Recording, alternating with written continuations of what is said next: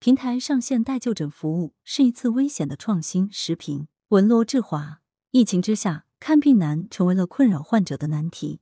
近期，国内知名的互联网护理服务平台金牌护士为满足广大用户的就医问诊需求，上线了代就诊服务，可由护士代替不便去医院的患者向医生问诊。目前，这项服务仅针对北京地区的医院。金牌护士代就诊服务自上线以来，引发了多方热议。七月四日，《经济参考报》：尽管代跑腿业务已渗透到各领域，异地代跑腿也成为普遍现象，但异地代就诊仍让人觉得新鲜。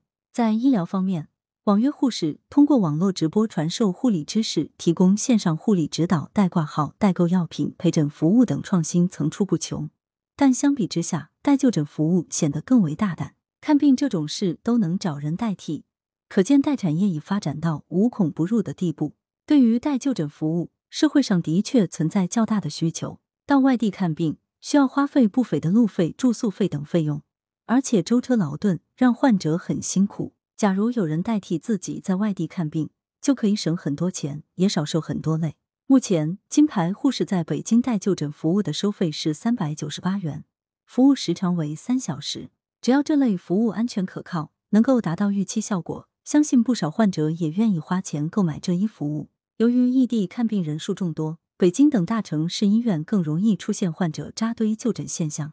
平台上线这一新服务，看似前景广阔，但也要看到代就诊服务很容易违反相关法规。比如，今年三月一日起施行的《医师法》第二十四条明确，医师实施医疗、预防、保健措施，签署有关医学证明文件，必须亲自诊查、调查，并按照规定及时填写病历等医学文书。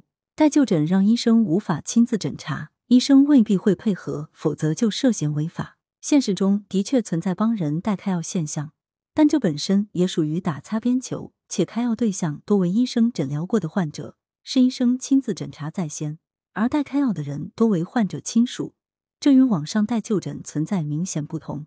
代就诊服务潜在的多种风险，让参与者均有可能付出较大代价。即使医生愿意配合代就诊，但代就诊的护士对患者的情况知之甚少，在亲自诊查都容易出现医疗事故的背景下，代就诊可能导致的医疗风险不容低估。更关键的是，过去因诊疗导致医疗纠纷仅仅是医患双方之间的事，若代就诊服务之后出现医疗纠纷，就会牵涉到医方、患方、代理方，纠纷更为复杂。任何创新都要遵守法律，还需防控风险。就连互联网诊疗也需反复核验患者的身份与病历资料，并严格控制诊疗范围，且划出不得出诊等诸多红线。